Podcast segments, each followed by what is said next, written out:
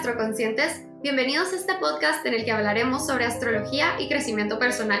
Mi nombre es Daniela y Javi e Isa me acompañarán en este viaje en donde estaremos expandiendo nuestro nivel de conciencia mientras pasamos un buen rato. ¿Nos acompañas a contemplar el universo? Ahora que acabamos de concluir con la temporada Géminis, vamos a hablar un poquito acerca de este signo. Te queremos dejar con esta pregunta. ¿Cuánto investigas acerca de las cosas? ¿Te consideras una persona curiosa? Géminis es un signo de aire mutable, el cual está regido por Mercurio, y Júpiter se encuentra en exilio en este signo. En su cuadratura pues tenemos a Pisces y a Virgo, y Sagitario, que es el regente, es el signo que rige Júpiter, está en lo opuesto a Géminis. Géminis, cuando pensamos en este signo, eh, por lo menos a mí se me viene como esta energía de mucha curiosidad, de querer conocer el mundo, de ir como conectando puntos por primera vez. Como que vienes, entras a este nuevo mundo de estímulos y Géminis es como el perfecto, e, es como esta energía que va hacia ese estímulo. O sea, no solo lo recibes, sino que quieres como experimentarlo. Entonces, de aquí vienen las características geminianas como la mutabilidad, adaptabilidad, el que realmente se puede venir y cambiar mucho ah, dependiendo de qué es lo que esté pidiendo el ambiente.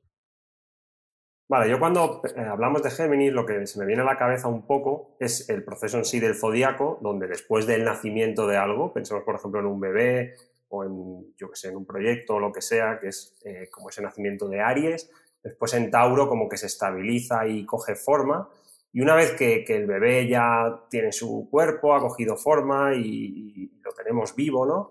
Entonces empieza como la etapa geminiana, donde ¿qué es lo que hace un bebé? Pues es una entidad separada y entonces a partir de que entra en Géminis, entra en contacto, ¿no? Con lo que tiene alrededor, que suele ser lo típico, pues por ejemplo los hermanos, los vecinos, Etcétera, etcétera, ¿no? Los compañeros a lo mejor de, colegio.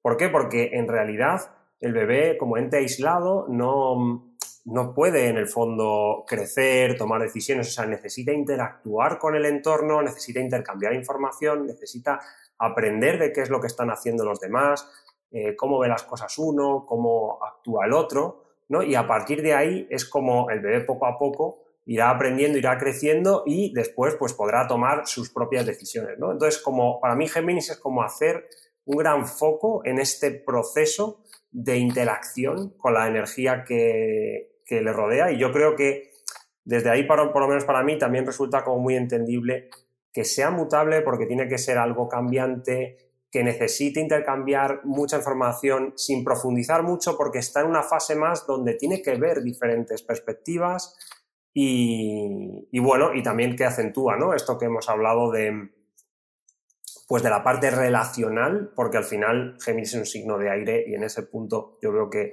que, le gusta relacionarse con otros o lo necesita y de, por supuesto, de intercambio de información, ¿no? Que sería un poco de curiosear y de intercambiar información. Así es por, lo menos como yo, como yo percibo a Géminis. No sé qué, qué te parece a ti, Dani.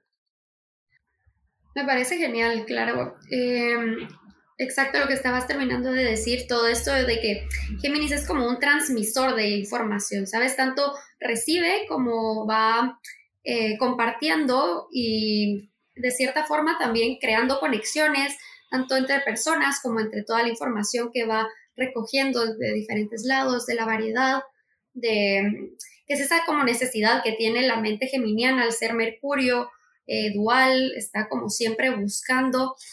Eh, pues esa polaridad que existe en la vida, encontrar cómo piensan todos para realmente crear como un tipo de, información, de, mapa de información quizá. Y, y lo que decíamos con Isa una vez es que vemos como que Géminis es un desorden caótico, pero realmente lo que está haciendo es desde una visión eh, colectiva como de águila, está observando varios, eh, como los diferentes puntos de posibilidades de información que existen y entonces los va eh, recolectando, ¿no? Todos estos diferentes detalles a comparación de como con Virgo, que Virgo está, al ser el, el signo opuesto de Pisces, está como viéndolo todo desde, desde el ser todo, ¿sabes? Como ahí metido entre todo el mar que es la vida de información, en vez de la vista de águila, como estaba diciendo de Géminis y Sagitario. Entonces, eh, se ve como una, un signo muy caótico, Virgo, eh, perdón, Géminis, al, estar recolectando tanta información eh, diferente, ¿sabes? Como mucha variedad, sin enfocarse en algo en específico, sino que solo va mm, por, pues por todo, ¿sabes? Mucha, mucha curiosidad. Sí, realmente con Géminis el tema de la información es algo bastante prominente y que también creo que por esta misma cualidad de la que hemos estado hablando, tiene muchos puntos, mucha información y les ve la lógica, les ve la razón al ser un signo de aire que puede venir y al mismo tiempo vincularse, también desapegarse de lo que está recibiendo. Viene Géminis y no tiene la necesidad de posicionarse como que una de que, hay una verdad, que por eso es que Júpiter también está en exilio en Géminis, porque Júpiter busca esa flecha que nos guía, que nos dirige y nos da un sentido a la vida. Y viene en Géminis, esta flecha no, no va hacia un solo lugar, sino que se dispersa, se enfoca en venir y ver cuáles son las distintas flechas en existencia, no cuál es mi flecha de por sí, lo cual viene y también lo podemos ver entonces que realmente la flecha de Géminis es el encontrar esta variedad. Probablemente no profundizan directamente en un tema o en un punto, pero tienen la profundidad del conocimiento en general, no, no en cada punto, sino que la variedad en los distintos puntos que existen. Y que bueno, eso es un talento en sí, pues como la energía geminiana pura, pero trayéndolo aquí a tierra es donde empezamos a ver cómo esto se manifiesta en indecisión, en el venir y no saber realmente qué es lo que quieres con tu vida, hacia dónde, qué es lo que te gusta, qué no. Y, ya los dejo que ustedes comenten algo de eso, a ver qué, qué, les parece. Totalmente, yo creo que esto es uno de los puntos clave ¿no? en, el, en el tema de Géminis. Volviendo yo un poco a la metáfora que estaba diciendo antes, Claro, o sea, la energía geminiana en un punto, o sea, en un punto del proceso vital es fundamental, porque si no existiera esta capacidad en una persona que tenga, por ejemplo, muy poco aire o, que la energía geminiana esté muy baja o que directamente tenga mucha energía cáncer, puede directamente comprar la verdad y el estilo de vida, por ejemplo, de su familia, ¿no? Por ejemplo, Júpiter que tenemos exaltado en, en cáncer y sin embargo, mm, a lo mejor le cuesta coger perspectiva para ver las cosas de otra manera, ¿no? Entonces, a lo mejor, pues vota el mismo partido que vota su familia, o estudia la misma carrera que, que estudia pues, su hermano o su padre, ¿no? Y de esta manera Géminis, o le permite tener un, un análisis objetivo, ¿no? Que es una de las cosas importantes, de todas las opciones que hay. Él quiere probar. Por eso a veces se dice eso, ¿no? Como que es un poco pica-flor, que va por acá y para allá, pero porque realmente lo necesita, o sea, necesita esa evaluación, necesita ver otras perspectivas, necesita interactuar un poco con diferentes personas para saber qué es lo que quiere, ¿no? El problema es que Géminis, claro, está muy enfocado en el paso de interactuar para para ver las diferentes perspectivas. Lo que le cuesta más, salvo que en otros puntos a lo mejor de, la carta de la persona esté, esté fuerte esta otra energía, lo que le va a costar más es como tomar decisión, como decía Isa, y tener un rumbo claro, ¿no? Lo que sí que es verdad es eso, que, cualquier cosa que es muy difícil convencer a un Géminis porque es una persona que podrá evaluar eh, muchas cosas con mucha objetividad y además que suelen ser personas bastante informadas, ¿no? Como bastante intelectuales en ese, en ese sentido.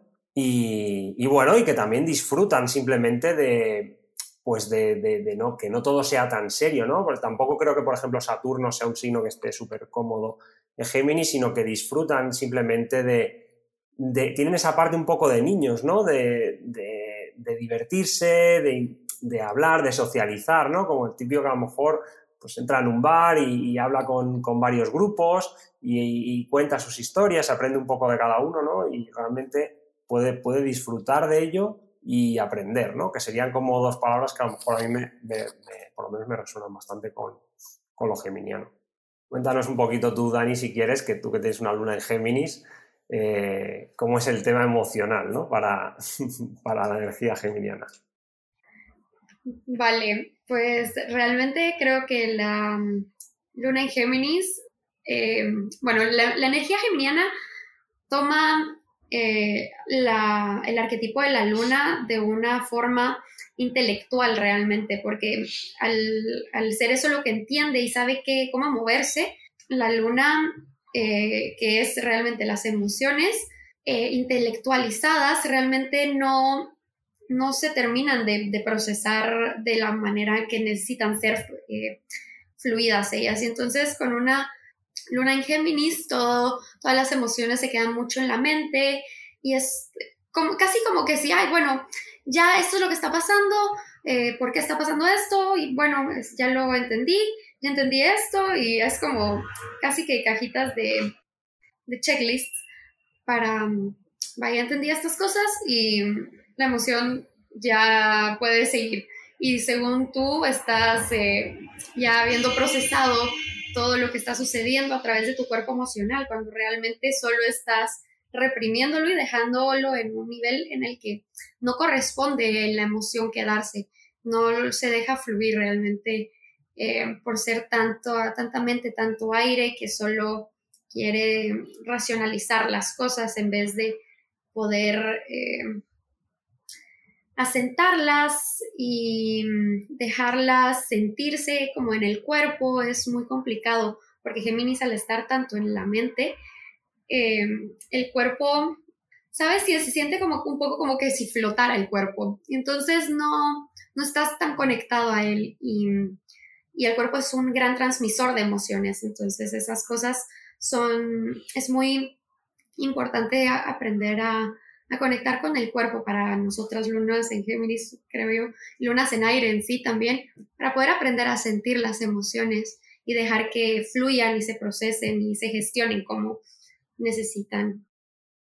Sí, y aquí podemos como ir viendo justamente con esto que porque Géminis está en una cuadratura a Pisces. Pisces siendo un signo de agua que también está regido tradicionalmente por Júpiter viene y es como este río que fluye eternamente de emociones y como que te pasa llevando toda esa agua, eso como el sonido del río donde se une a todos los sonidos del río se une a que sea uno. Eso sería como la descripción de Pisces. Y luego viene Géminis y que está súper interesado en la, individual, como en la individualización de las cosas, como en conocer cada puntito por sí mismo, viene Pisces, que es la emoción que fluye, que es lo que queremos hacer con estas emociones. Viene Géminis y se trata de agarrar hacia esta emoción, hacia este punto, para entenderla completamente en vez de dejarla ir. Y por eso también, como viéndola de, este, este punto con la luna, que que trata con las emociones, el cuerpo, los patrones y ciclos. La energía geminiana como que no, sabe qué hacer con esa energía y quiere conocerla por completo en vez de dejarse experimentarla. Pues eso en cuanto a Piscis. En, cuanto a Virgo, claro, podemos ver que, que Géminis tiene que aprender de Virgo Em, el poder aterrizar, ¿no? Un poco lo que hablábamos antes, como que, bueno, son los dos mercurios, ¿no? Del, zodíaco, pero bien distintos en este punto, ¿no? Como que Géminis es ese mercurio de aire que está un poco más en, como hemos hablado ya, en las ideas, en el intercambio de, información y demás, pero con Virgo pues le ayuda a discernir, ¿no? A tener esa especie crítica y a poder también establecer unos pasos para para aterrizar la energía, para poder llegar a metas, etcétera, etcétera, ¿no? Como que esa mente más concreta y analítica eh, puede ser otra de las cosas, ¿no? Que, le cuesta a Géminis, que, yo, por ejemplo, aunque es verdad que hablando antes mm, no están ni en exilio, ni exaltados, ni nada, pero siempre tiendo a pensar a Virgo como mm, que se asocia mejor con Saturno y a Géminis, pues quizá que se asocia como mejor con Venus, ¿no? Con esta parte más del, del disfrute y de la interacción social y demás, ¿no? Como para entender un poco eh, las diferencias ¿no? entre estos dos eh, arquetipos mercuriales. Hmm. Sí, realmente em, Mercurio está exaltado en, Virgo, ¿no? Entonces, em, y no en Géminis, porque realmente la mente le va mucho mejor, como dices, cuando baja a la tierra y sabe poner todo lo, todas las ideas y todo lo que ha analizado y observado en, en, lo concreto, ¿no? Entonces, Géminis, al ser aire, eh, pues le cuesta mucho bajar de las nubes, entonces vive mucho, a veces una, una realidad que, quizá no es la, concreta que, se ve y es, demasiado desapegada de, de las cosas, como muy variante y, y sin problemas de ir caminando de un lado hacia el otro sin, sin, sentir ese tipo de apego, ¿no?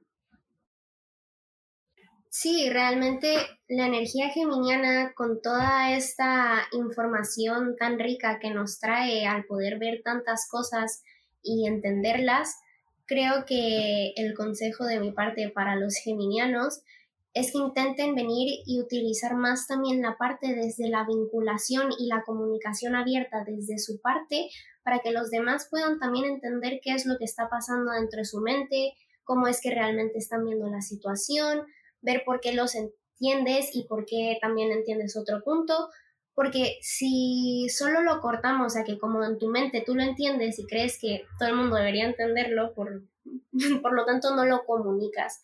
Entonces ahí es donde venimos y vemos este arquetipo geminiano como, ay, el doble cara, el que me anda mintiendo siempre, el que solo se ríe de las cosas, como puedes explicar porque realmente tienes tanta información valiosa adentro de todo ese análisis que haces que venir y compartirlo ayuda también a las personas a abrir más su mente a cómo la tiene este arquetipo que se necesita enseñar esta apertura y no solo como si lo dejamos todo encerrado, lo que somos la energía eh, geminiana son locos, eh, mentirosos, que solo van la vida contando historias. Entonces, realmente el ponerse a vincular un poquito más profundo beneficiaría que la energía geminiana se pueda realmente apreciar por el valor que trae. Pues vale, yo creo que en general hemos hablado bastante ya de la energía geminiana. Pues eh, yo no sé si podemos casi ir cerrando ya, chicas. En general, bueno, yo diría que pues algo que, que pueda aprender Géminis, ¿no? O sea, si soy, si yo fuera con una energía geminiana muy fuerte, quizá, pues, como siempre, hacernos conscientes de que esa es mi energía y que para tomar, por ejemplo, decisiones o para procesar emociones tengo que trabajar, pues como ha dicho Dani antes, pues quizás estar más conectado con el cuerpo, dejarme sentir aunque me cueste, em, a la hora de tomar decisiones, intentar mm, utilizar mi mente para hacer ese análisis geminiano tan bueno pero, y ver las distintas opciones, pero luego intentar decidir más desde otro lugar, ¿no? Conectarme más pues, al corazón o a las vísceras para decidir, bueno, este tipo de cosas, ¿no? Eh, yo creo que podríamos dejar, si os parece, como una pregunta que, bueno, que puede tener que ver con esta reflexión última y es eh, cuánto estás respirando tú, ¿no? O sea, si te, dedica, si te dejas espacio, ¿no? Para respirar y para, y para sentirte o si estás atropellado, ¿no? Por, por los pensamientos y por la mente. En fin, chicas, pues nos vemos en la próxima hablando de cáncer. Un gusto, Javi. Adiós, chicos. Un abrazo. Hasta luego. Chao.